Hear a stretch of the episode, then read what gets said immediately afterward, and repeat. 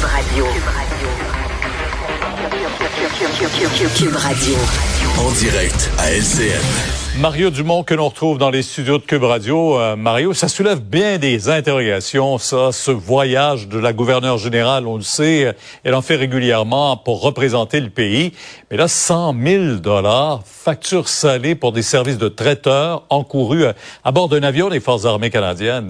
Une Ouais, dépense difficile à expliquer. Difficile à expliquer, Pierre, parce qu'on fait les mathématiques de ça, on regarde le nombre de vols qu'il y avait à faire. Peu importe comment on calcule, on arrive à plusieurs centaines de dollars par personne par repas. Là. Euh, 6 à 800 euh, et plus là, par personne par repas.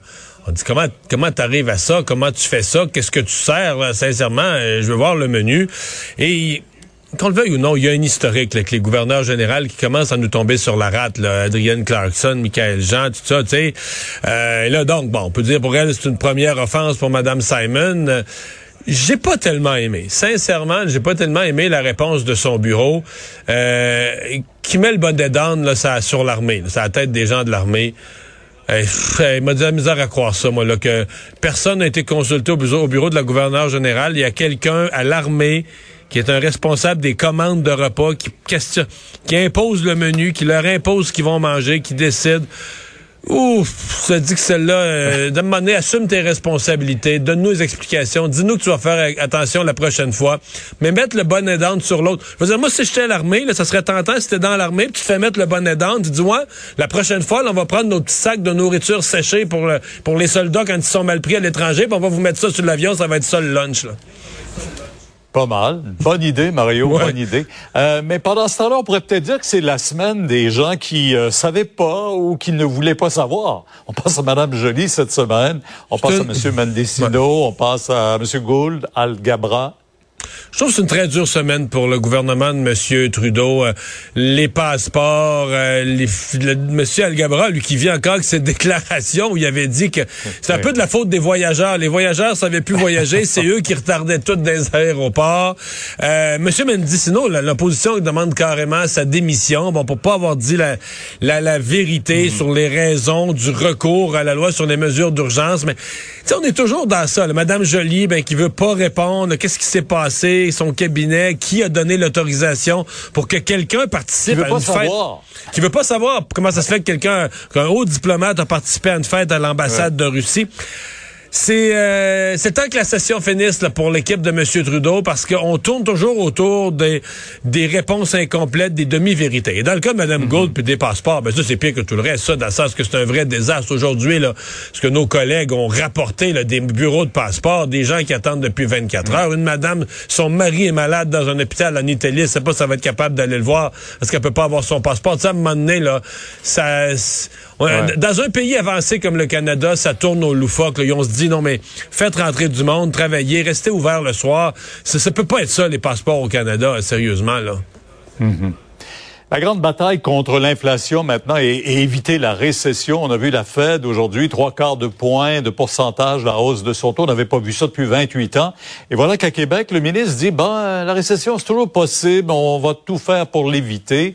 Euh, ça augure pas très bien, là, cette prochaine année. Là. Ça augure pas très bien, Pierre, parce qu'il y a quelques jours ici à Cube, le ministre des Finances me disait que l'évaluation du ministère des Finances, c'était une récession 33% un tiers des chances. Puis aujourd'hui, François Legault parle d'un 50-50. C'est sûr qu'il y a un pessimisme qui s'installe. Il y a tellement de signaux. Puis on parlait de la Fed qui vient d'augmenter le taux d'intérêt, le trois quarts de point aux États-Unis. Mais la Banque du Canada va faire la même chose le 13 juillet. C'est écrit dans le ciel. Puis là, on commence à dire, ben, peut-être que le trois quarts de point, ça sera pas juste une fois. Ça va être une fois au mois de juillet, puis une autre fois à la fin de l'été ou au début de l'automne. Donc, on commence à parler de hausse de taux d'intérêt très, très, très significatives qui ont un impact sur l'économie, sur les ménages, bon, en plus de, de tout le reste, du prix de l'essence, du prix de l'épicerie. Donc, c'était la moindre des choses, je dirais, que le ministre des Finances sur cette augmentation qui s'en venait, parce que comme les taxes scolaires sont calculées sur les valeurs foncières, on sait ce qui est arrivé avec les ventes de maisons. Les valeurs foncières ont explosé. là. Les ventes de maisons, les prix ont augmenté énormément. Donc, ça aurait eu un impact direct sur la taxe, euh, sur les, les taxes scolaires. Donc, je pense que c'était de, de bonne loi. Déjà que le gouvernement a, a dit le champ des taxes scolaires, on veut, euh, on veut un peu épargner les contribuables là-dessus. là. Ça a baissé beaucoup ces dernières années. Mais d'éviter que juste à ce moment-ci, avant les élections aussi, faut se faut se dire la vérité, là, avec, avec l'inflation et avant une élection. Euh, C'était une bonne occasion de dire on laissera pas la taxe scolaire là, grimper à ce Si on s'en allait vers une récession, euh, ça, ça pourrait changer la prochaine campagne aussi et tous les L'économie, oui, oui, vous avez raison, Pierre. L'économie pourrait prendre dans cette prochaine campagne une importance qu'on n'imaginait pas il y a quelques mois. Mario, demain, 10h sur LCN. Au revoir. Alors, Alexandre, on est tous deux maniaques d'histoire. Oui. Tu nous parles d'enseignement de l'histoire. Enseignement de l'histoire plus précisément à Hong Kong parce qu'il y a des nouveaux livres d'histoire qui ont été envoyés dans les écoles secondaires à Hong Kong. Préparé par le gouvernement chinois, maintenant. préparés désormais par le gouvernement chinois et qui maintenant, euh, dans leur nouvelle version de l'histoire, se sont donné un peu à, à un peu de révisionnisme historique. Et maintenant, corrigé. Ils ont, ah, Ils ont corrigé les livres d'histoire. voilà, ben, ils ont corrigé, on va le mettre en gros guillemets, des livres d'histoire en disant que au final, contrairement à ce qui est véritablement arrivé, où Hong Kong a été une colonie britannique entre 1841 et 1997, ils disent que c'était pas même une vraiment bonne, quand même une bonne période. Là. une longue période dans l'histoire. Il y a juste eu un petit hiatus pendant la Seconde Guerre mondiale quand les Japonais l'ont occupé. Sinon, ça a toujours été sous contrôle britannique jusqu'en 97. Eh bien, on dit que non, ce n'était pas une colonie, mais un territoire occupé par les Britanniques, donc un peu de manière illégale, parce qu'ils disent que le gouvernement chinois n'a jamais reconnu finalement que ça Et appartenait donc, aux Hong. Kong a toujours appartenu à la Chine. Et donc, Hong. Kong a toujours appartenu à la Chine, a plutôt été occupé, que les gens d'Hong Kong ont toujours partagé tout ce temps-là des traits à la fois raciaux, un héritage, un langage similaire avec la Chine. Et donc, comme ils ne l'ont jamais reconnu, ça n'a jamais été une colonie britannique. Donc, Et au moins, quand en 1997, ils sont enfin revenus en Chine, là, ils étaient tellement contents, les gens d'Hong Kong, de perdre là, tous les éléments britanniques de démocratie, puis, puis de retomber dans la Chine. C'est merveilleux. C'est exactement. Puis d'ailleurs, ils remettent en perspective les euh, protestations anti-gouvernement qu'il y a eu en 2019. Les décrivent comme une insurrection violente et illégale, euh, plutôt que les manifestations monstres que ça a eu. D'ailleurs, C'est ce qu'il y a de plus épouvantable, réécrire l'histoire comme ça. C'est ce qu'il y a complètement de plus fou. terrible. C'est complètement fou. Parce que, parce que tu dis, les, les jeunes de partout dans le monde, ben, on va dire, les jeunes de bien des places dans le monde n'apprennent pas l'histoire, mais ceux qui se la font enseigner vont apprendre quelque chose à propos d'Hong Kong qui est la vérité.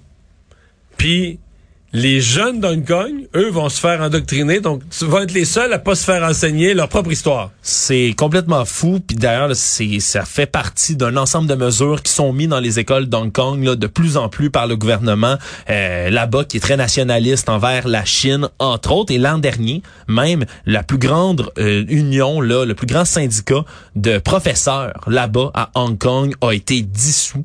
Donc euh, vraiment, là, c'est des jours noirs et pour l'éducation et pour la démocratie Hong Kong.